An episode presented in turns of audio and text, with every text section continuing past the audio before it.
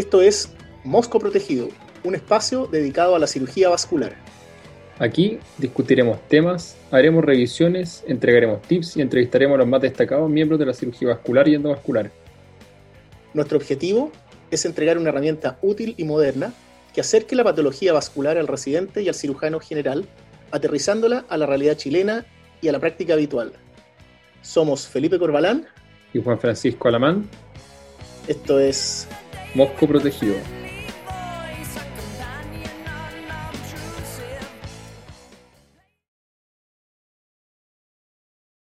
Hola amigos, bienvenidos a este nuevo episodio de Mosco Protegido.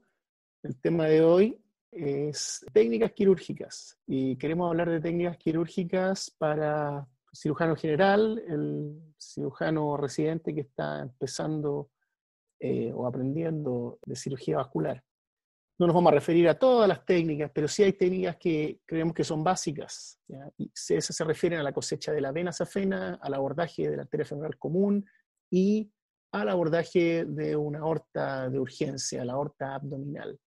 Hola Juan Francisco, ¿cómo estás? Hola Felipe, muy contento. Este es un tema muy interesante. Creo que podemos sacar hartas ideas para el cirujano en general. Así es. Y no perdamos más tiempo y voy a empezar preguntándote acerca de la cosecha de la vena safena. ¿Cuáles crees tú que son los reparos anatómicos más importantes a la hora de cosechar la safena y cuáles son las, las técnicas eh, que tú utilizas para la cosecha de la vena safena? Yo creo que es una pregunta súper frecuente y es algo muy útil para saber hacer para el cirujano general, para el cirujano vascular también. El objetivo es tener un conducto de buen diámetro, de buena longitud, nativo, de endotelio sano, poco dañado en lo posible, con el método de menor morbilidad que podamos. La anatomía en la que hay que fijarse está, ¿cierto? primero la, arteria, la vena safena interna y externa, o, la interna o mayor, es la que vamos a querer usar con mayor frecuencia. Tiene un curso interfacial, tiene variación anatómica, sin embargo, cuando las hay, suelen ser simétricas eh, una extremidad de la otra. Eh, me refiero a variaciones como la vena accesoria de Giacomini o la de Leonardo. Para recordarnos, la Giacomini es cuando hay alguna vena que une por el muslo posterior la safena externa y la interna, y la Leonardo es la duplicación de la safena bajo la rodilla. Hay relaciones con nervios que uno frecuentemente menciona. Una es el nervio safeno, que acompaña a la vena safena interna en los dos tercios inferiores de la pierna, y el nervio sural que acompaña a la vena safena externa. La vena safena, a su vez, en un 25% de las veces está duplicada la safena interna bajo rodilla. Eh, por supuesto que eso significa que en esos casos tiene un menor calibre. La técnica que yo utilizo, me preocupo rasurar la pierna completa, evidentemente sobre el trayecto de la vena, pero la, la, pierna completa es lo posible, y eh, para ubicarla, mi referencia anatómica son dos traveses de dedo a lateral y a caudal del tubérculo del pubis. Habitualmente ahí está el callado la cefena. Si no lo encuentro, suele estar un poco más abajo y lateral. La idea es disecar poco para evitar la linforrea y eventualmente un hematoma. Es ideal en lo posible marcarla preoperatoriamente con el ecógrafo. Eso no es difícil de hacer. Con ocupar un ecógrafo eh, lineal en forma transversa podemos ubicar los vasos femorales y ahí ver cómo le llega la vena safena a la vena femoral común y con eso es fácil de marcarla, aún incluso si uno no tiene experiencia en ecografía. Hay otras referencias anatómicas, por ejemplo, la vena safena interna pasa dos tres veces a medial o posterior del cóndilo femoral medial, esa también suele ser útil para encontrarla, o dos centímetros por anterior del maléolo medial del tobillo. La idea es ocupar incisiones, ojalá no de pierna completa porque tiene mayor movilidad, más o menos tres incisiones en muslo y dos en pierna aproximadamente. Cuando uno lo va haciendo, la idea es tocar lo menos posible la vena, poner clip a la colateral que queda en pierna y una ligadura a la vena que me estoy llevando. También es importante ponerle un punto con, ligadura en los cabos. No es infrecuente que se puedan soltar esas ligaduras en el operatorio y particularmente la que queda en la vena femoral puede ser de buen sangrado. Aseo de las incisiones y cierre por plano, ojalá tres planos, particularmente los que están más craneales para evitar la linforrea. Idealmente, si hubiera tiempo, también cerrar con intradérmica, sino con grapas de, piel. Y respecto del calibre de la vena, con 2,5 milímetros en adelante debiera servir para la mayoría de las reparaciones porque va a distender hasta un buen calibre. La safena externa, que puede ser una forma de rescate en caso de que no tengamos suficiente interna, hay que buscarla desde el maleo lateral del tobillo, por detrás de este, eh, si es que no podemos poner el paciente en prono, que va a ser lo frecuente el contexto en que lo estemos usando en servicio de urgencia. Francisco, solamente agregar que la ecografía, una vez más, es fundamental. Yo creo que la marcación de la vena preoperatoria permite hacer una incisión directamente sobre la vena y no, no hacer un colgajo de la piel, que en pacientes que están con traumatismo, en pacientes con isquemia, ese colgajo puede sufrir generar una, necrosis de la piel. Eh, por lo demás, la ecografía permite identificar variaciones anatómicas. La duplicación de la safena proximal, como tú dijiste, es bastante frecuente. Y la verdad es que cuando se duplica la safena, lo que ocurre es que el diámetro disminuye habitualmente a la mitad. Por lo tanto, es una vena menos útil. Y en ese caso, uno puede ir directamente a la safena a nivel de premaleolar, eh, que generalmente, si es que el paciente no tiene una enfermedad previa o la vena no está dañada, va a ser más útil. Con respecto al cierre de la piel, yo personalmente me gusta usar las grapas, producen poca isquemia cutánea porque solo afrontan los bordes. La última cosa es que una vez que uno cosecha la vena, es importante ver las características y ver que la vena efectivamente distienda, ¿ya? o sea, sea una vena sana y que no esté flevítica. En algunos casos, venas muy flevíticas o venas que están dañadas, están incluso calcificadas por dentro. Así que yo creo que la cosecha de la vena safena es algo fundamental que sirve en cirugía vascular para todo tipo de reparaciones, en trauma, pero todo cirujano debe saber cómo cosechar bien una vena y cómo identificar qué vena está buena y qué vena no está buena. Aprovechando eso mismo, Felipe, cuando tienes venas varicosas, no digo la, la enferma gravemente, muy dilatada, pero un paciente con varices, ¿cuándo ocupas su vena safena interna y cuándo no? Bueno, el paciente que tiene varices, si tiene una gran dilatación de la vena y tiene algazamiento de la pared, producto de, varices probablemente tal, la verdad es que la vena no va a ser muy útil, pero una vena de mayor calibre, que sea tubular, sigue siendo útil para hacer algún tipo de reparación. El problema muchas veces de las venas varicosas es que como tienen cototos, por así decirlo, tienen zonas donde se ha producido flebitis o tromboflebitis y la vena tiene dañada internamente el endotelio. Esas venas no sirven pero una vena que sea, digamos, más dilatada, eh, sí nos puede servir.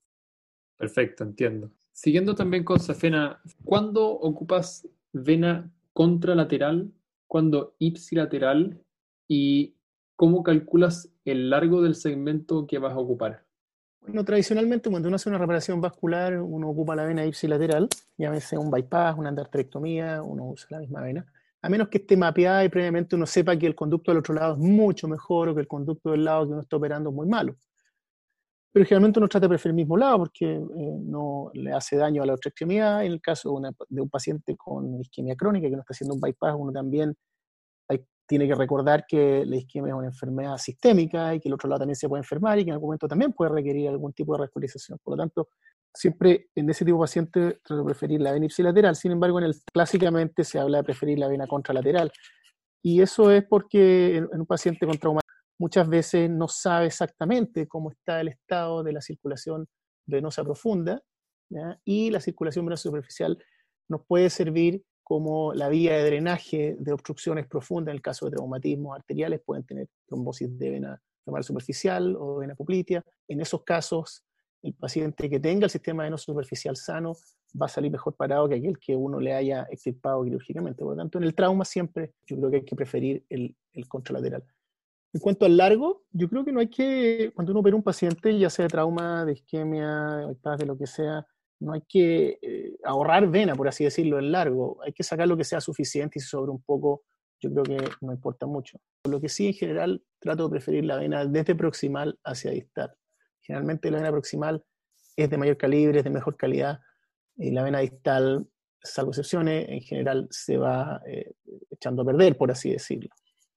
Tú ocupas con cierta frecuencia, hablando de esa vena distal, la técnica de bypass con vena ex situ. Para eso te apoyas en el valvulotomo. lo decides preoperatoriamente por una vena de muy bajo calibre eh, o lo tienes pensado y lo haces con mayor frecuencia?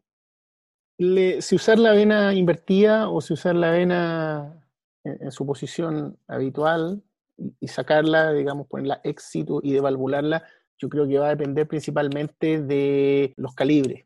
Si la vena es similar arriba abajo, uno la puede poner invertida sin problema, pero si los calibres son más finos abajo y son muy anchos arriba, es mejor eh, ponerla en la posición ex situ, es decir, la misma posición en que viene y hacer una valvulectomía o valvulotomía. Juan Francisco, quiero salir un poco de la safena, ya sacamos nuestro conducto, pero quiero entrar en lo que es el abordaje femoral. Muchas veces nos vamos a encontrar en pacientes con trauma o en pacientes con embolía que la arteria femoral que estamos operando no tiene pulso. Entonces quería preguntarte, ¿cómo hacemos para encontrar una femoral sin pulso? ¿Cuáles son los reparos anatómicos que se usan y si es que hay algún truco o técnica especial que nos puedas mencionar? Por supuesto que en los casos de trauma o isquemia aguda embólica, con frecuencia la femoral común en la que tenemos que acceder no va a tener pulso y esos son importantes los reparos anatómicos. Antes de los reparos anatómicos, como hemos mencionado en otras ocasiones, creo que la ecografía puede tener nuevamente un rol. La arteria femoral común es un vaso para cualquier persona que no haga ecografía. No es como buscar vasos más distales o más pequeños. Así que con intentarlo con un transductor lineal en la ingle deberíamos eh, verla y marcarla preoperatoriamente primero. Segundo, referencia anatómica al examen físico. La arteria femoral común está en la mitad del trayecto del ligamento inguinal. Si trazamos una línea imaginaria desde el tubérculo del pubis hasta la espina ilíaca anterior superior, justo en la mitad va a estar la arteria femoral común. Emerge debajo del ligamento inguinal en ese punto y podemos, por lo tanto, encontrarla con eh, referencia anatómica relativamente fácilmente. Juan Francisco, muy importante los reparos que has hecho, pero agregar solamente que me toca ver muchas veces en los residentes o en cirujanos generales, cuando están abordando la arteria femoral, que hace un abordaje muy bajo. Si observamos el pliegue inguinal, muchas veces se piensa que de ahí hacia abajo eh, se aborda la arteria femoral común. Y la verdad es que si uno quiere abordar la arteria femoral común, tiene que subir la incisión por sobre el pliegue. Y en general, si uno hace una incisión de unos 8 o 10 centímetros, por lo menos un tercio por sobre la línea del pliegue inguinal. Si uno la hace muy bajo, va a llegar a la femoral superficial y lo que uno quiere es abordar la arteria femoral común y su bifurcación en superficial y profunda, porque eso permite un mejor manejo de la zona. agregar también que hace algunos años ya se ha hablado mucho de lo que es el acceso transverso a la arteria femoral común y es un acceso que es muy útil. Hay menor cantidad de complicaciones en general, menor cantidad de infecciones, menor cantidad de linforrea. Es muy útil. La el único problema con el acceso transverso es si, si es que uno necesita hacer algún procedimiento como una endarterectomía femoral y disecar en, en una longitud más larga la arteria femoral común, superficial o profunda, probablemente el acceso transverso quede un poco corto pero para procedimientos como embolectomía o para lo que nosotros hacemos, que son endoprótesis, aórtica, donde abordamos la femoral, el acceso transverso es, eh, me parece claramente superior. Estoy de acuerdo en esos mismos casos. Creo que en definitiva el acceso transverso para el cirujano general está reservado para los obesos, para controlar a veces arterias que los clamps pueden quedar incómodo a través de la incisión longitudinal, en cambio la transversa eh, pueden, pueden, ponerse con, con, facilidad, pero estoy de acuerdo que esos son los casos en que uno va a utilizar el acceso transverso. Juan Francisco, te quiero llevar ahora al abordaje de la aorta, un vaso importante. ¿Cómo debería ser el abordaje? ¿Hay diferentes alternativas o básicamente hay un estándar que todos deberíamos seguir en, en, lo, que es, en lo que es la urgencia? Efectivamente, hay distintas alternativas para acceder a la aorta. Primero, por la vía a la que voy a llegar a ella y segundo, a cuál segmento de la aorta quiero entrar. Respecto de la vía, uno pudiera entrar totalmente en forma retroperitoneal, como es el acceso, por ejemplo, de la freno la paratomía, eh, que ni siquiera va por una incisión media necesariamente. Para los efectos del trauma y de la cirugía de urgencia, el acceso va a ser anterior, por una incisión media, y ahí un acceso transperitoneal de la aorta.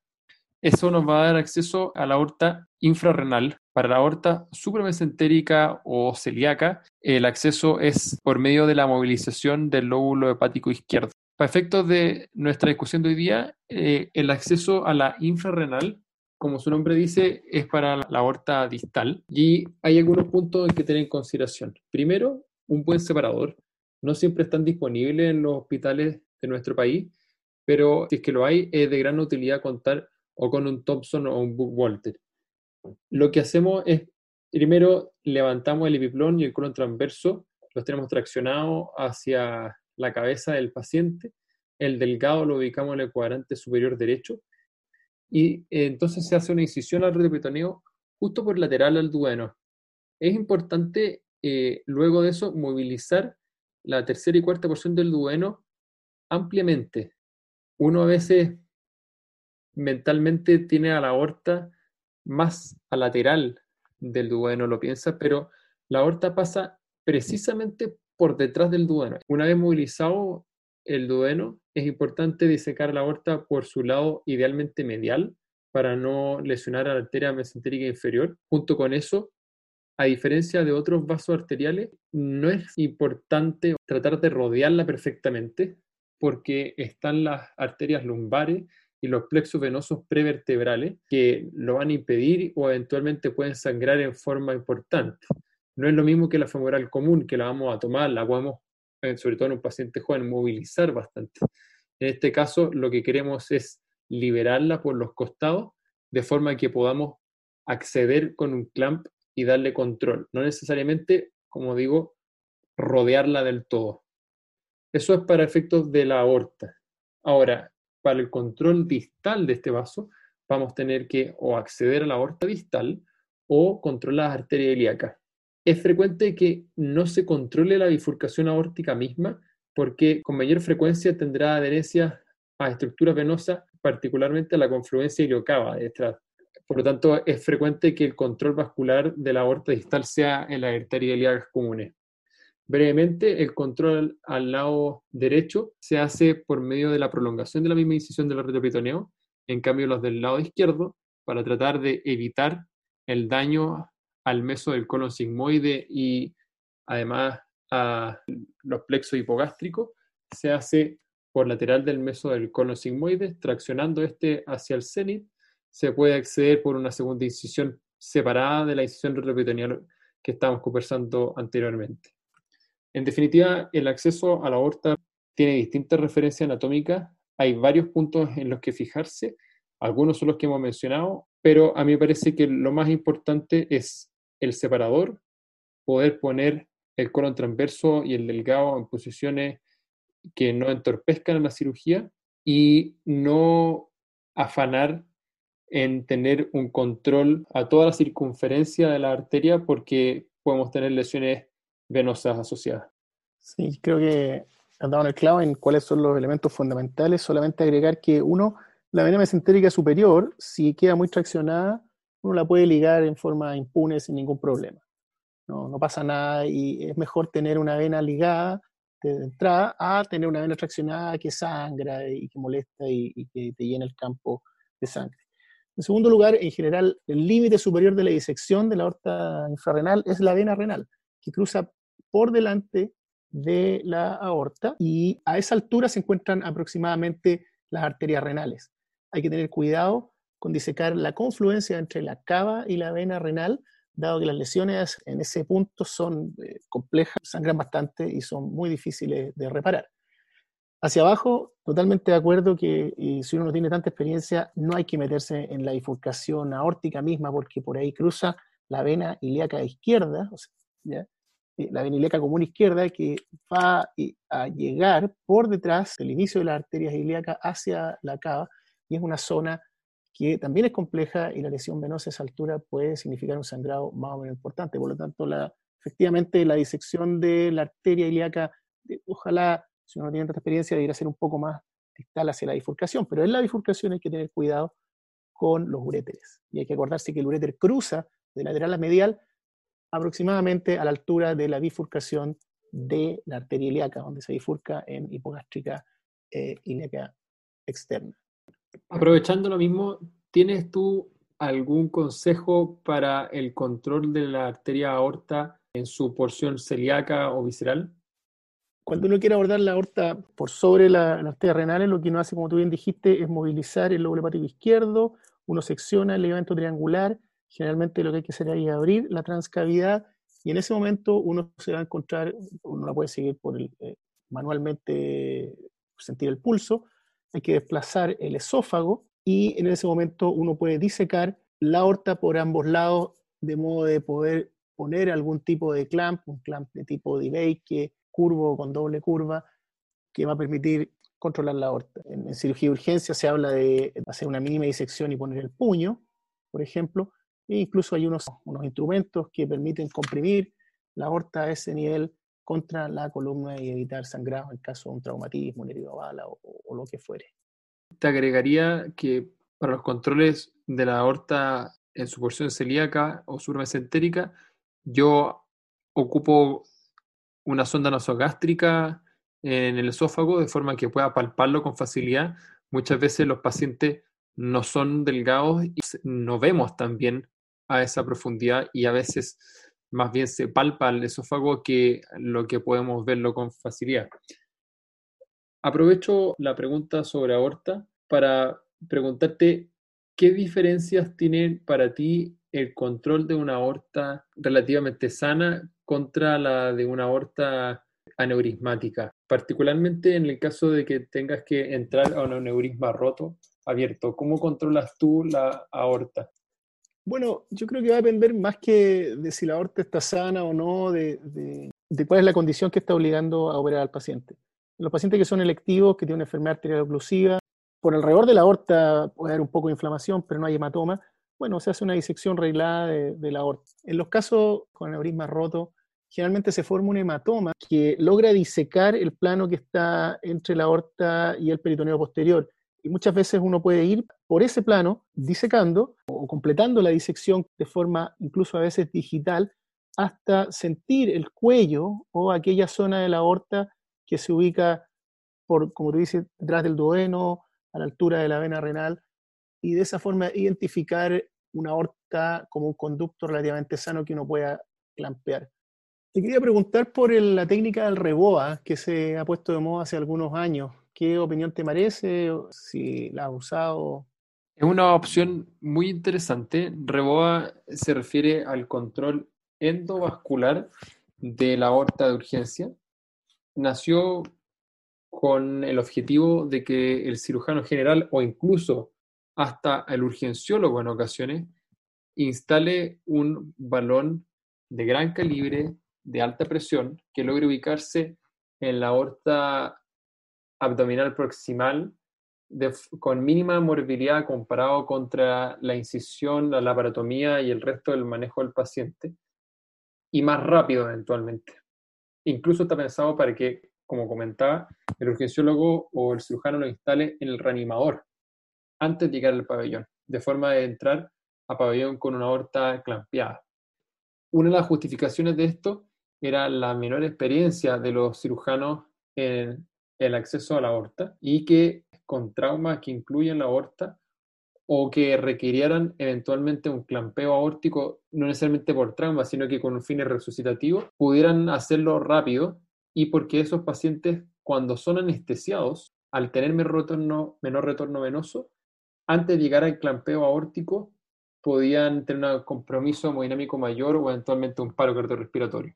Esto fue exportado desde el trauma al manejo del aneurisma roto y eventualmente en, esos casos sí también puede ser de utilidad, sobre todo porque puede darnos un clampeo que puede llevarnos después a un manejo endovascular o tradicional abierto. Yo nunca lo he ocupado, creo que son pocos centros cuyos servicios de urgencia cuenten con el balón, desde luego requiere un control radioscópico al menos, no digo geográfico, pero al menos radioscópico, para ver su ubicación.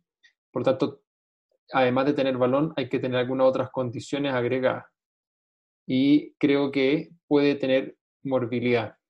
En definitiva, me parece que en el apuro por lograr un control vascular contra la oportunidad de aprender a usarlo y estar bien entrenado en el momento de usarlo, va a ser más probable que la mayor parte de nuestros cirujanos generales y de los cirujanos vasculares o de la gente en formación como yo tengamos la oportunidad antes de encontrarlo mejor y más seguramente con un acceso abierto tradicional.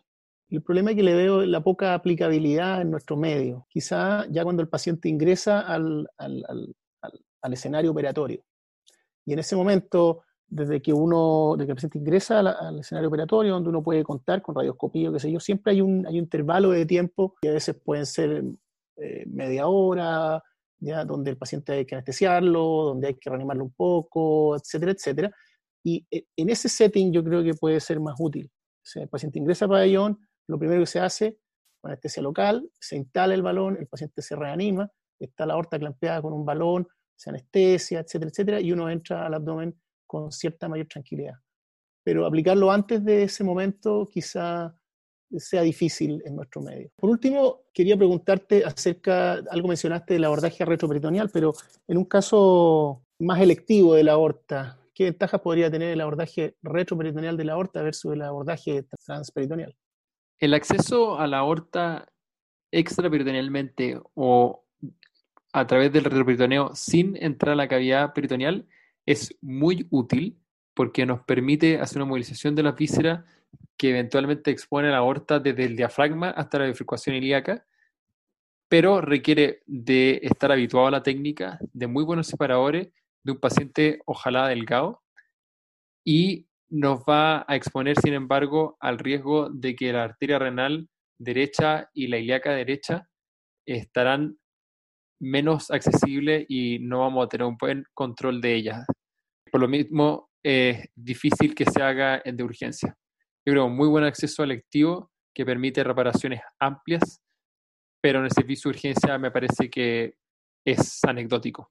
Sí, eh, del acceso peritoneal se ha hablado mucho, ahora quizá no tanto, pero en el pasado se habló harto de ventaja y desventaja, y las ventajas son que tiene menos complicaciones respiratorias, tiene menos dolor, pero en algunas series está asociado un poquito más de sangrado de los pacientes. Bien, ahora te quiero llevar un par de pasos más abajo. Estuvimos hablando hace poco de la femoral común.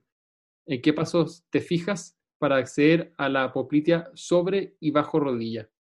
El abordaje de la apoplitia no se hace con tanta frecuencia, o se hace con menos frecuencia que el abordaje de la femoral. En el caso de la apoplitia por sobre eh, la rodilla, es, yo diría, un poco más complejo que el que está por debajo de la rodilla.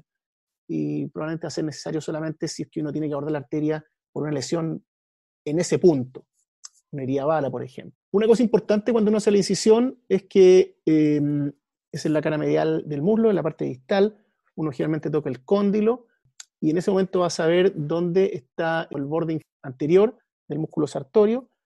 Generalmente se hace por ahí para entrar hacia el paquete básculo nervioso entre el vasto medial y el sartorio. Una vez abierta la fascia, lo que uno hace es tocar la arteria poplitea, o comprimiéndola si es que la arteria tiene pulso, contra la pared posterior del fémur. Y uno ahí puede sentir dónde está la arteria. Generalmente uno encuentra primero la arteria y posteriormente la vena. Y a esta altura hay que recordar que salen bastantes ramas geniculares que a veces hay que controlar o en algunos casos, si es muy pequeña, se pueden seccionar. Es un abordaje que es profundo, que requiere el uso de separadores normalmente.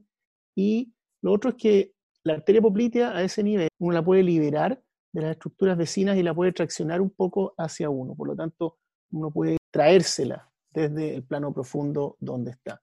En el caso del abordaje infrapopliteo por cara medial, que probablemente sea un poco más útil para los cirujanos generales, lo que uno hace es una incisión, más o menos uno, máximo dos traveses de dedo, bajo el margen medial de la tibia, cuidando de no dañar la vena safena, dejándola en general hacia anterior de la incisión, uno aborda la fascia y abre la fascia. En ese momento uno se va a encontrar hacia atrás con los músculos de la pantorrilla, el sóleo y el gemelo, los cuales se desplazan con disección roma hacia atrás, y hacia arriba se va a encontrar con el tendón de la pata de ganso, que está compuesto por el semitendinoso, el grasi y el sartorio. Y ese tendón, si no quiere más abordaje hacia proximal, perfectamente se puede seccionar sin mayor problema. De hecho, si uno lo secciona, tiene un abordaje bastante más cómodo de lo que es la arteria poplitea, digamos, hacia proximal. Probablemente el límite inferior de la disección aquí sea la salida de la tibial anterior, que sale hacia el fondo de la herida, hacia, hacia el otro lado de donde estamos nosotros. Y uno lo que hace básicamente es identificar eso y uno puede rodear la tibial anterior con elástico y asimismo rodear el vaso que sigue a la poplitea, que es el tronco tibio-peroneo, y uno puede rodear en su origen y con eso tiene un control de esa bifurcación. La arteria poplitea a ese nivel generalmente es un vaso bastante más delgado, que la arteria femoral. Si uno quiere hacer una embolectomía, en general hace una incisión transversa, pero en algunos casos, la arteria es muy fina, uno puede requerir abrir en forma longitudinal, trabajar la arteria, lo que hay que hacer por dentro, y finalmente cerrar con un parche para que no quede una estenosis a esa altura. Hay que recordarse que la arteria poplitea, a diferencia de otras arterias, es una arteria que tiene una mala colateralidad. Las arterias giniculares no son capaces de compensar una oclusión brusca de la poplitea. Por lo tanto, es un vaso que eh, es en ese sentido un poco más delicado. Muy buenas acotaciones. Quisiera agregar tres breves puntos. Me parece para estos dos accesos clave la posición del paciente. Yo trato de ocupar alguna forma de elevación en el muslo. Eh, en algunos hospitales hay disponible pequeños rollos o tubos de PVC esterilizados, sino un rollo con algún delantal de pabellón, permite elevar el muslo y con eso hacer una leve flexión de la rodilla y una rotación externa de la extremidad. Eso permite que los músculos del muslo por posterior pendulen y se separen de la arteria. Igualmente también la pantorrilla. Eso siempre me ha servido para poder acceder con mayor facilidad, tanto arriba como bajo de la rodilla, a los vasos popliteos. El otro punto que me ha sido de utilidad es la selección, ojalá preoperatoria, de los separadores. Los separadores popliteos son más profundos, muchas veces es necesario que sus puntas sean un poco más eh, agresivas, eh, duras en la separación, no sirve cualquier separador.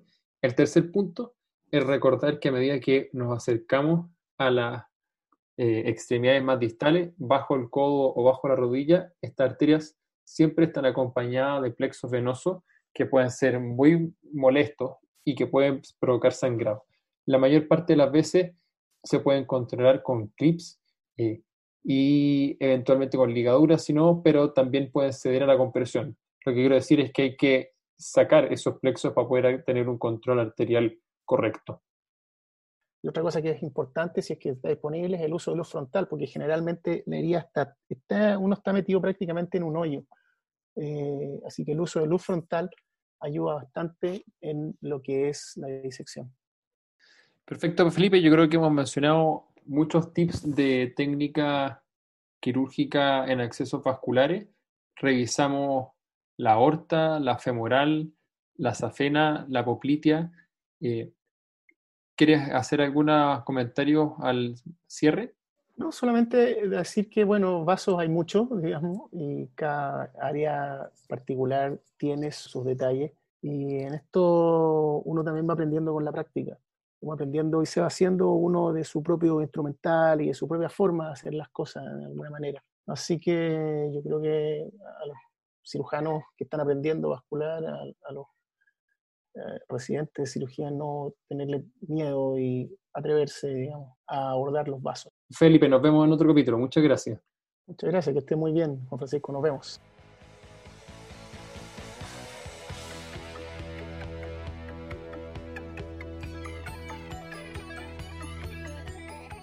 Bien amigos, terminamos así nuestro episodio de hoy. Los invitamos a seguir estudiando y profundizando en el tema. Si tienen preguntas respecto a lo discutido hoy o si quieren sugerirnos un tema a revisar, por favor no duden en escribirnos a moscoprotegido.gmail.com. Esto es Mosco Protegido.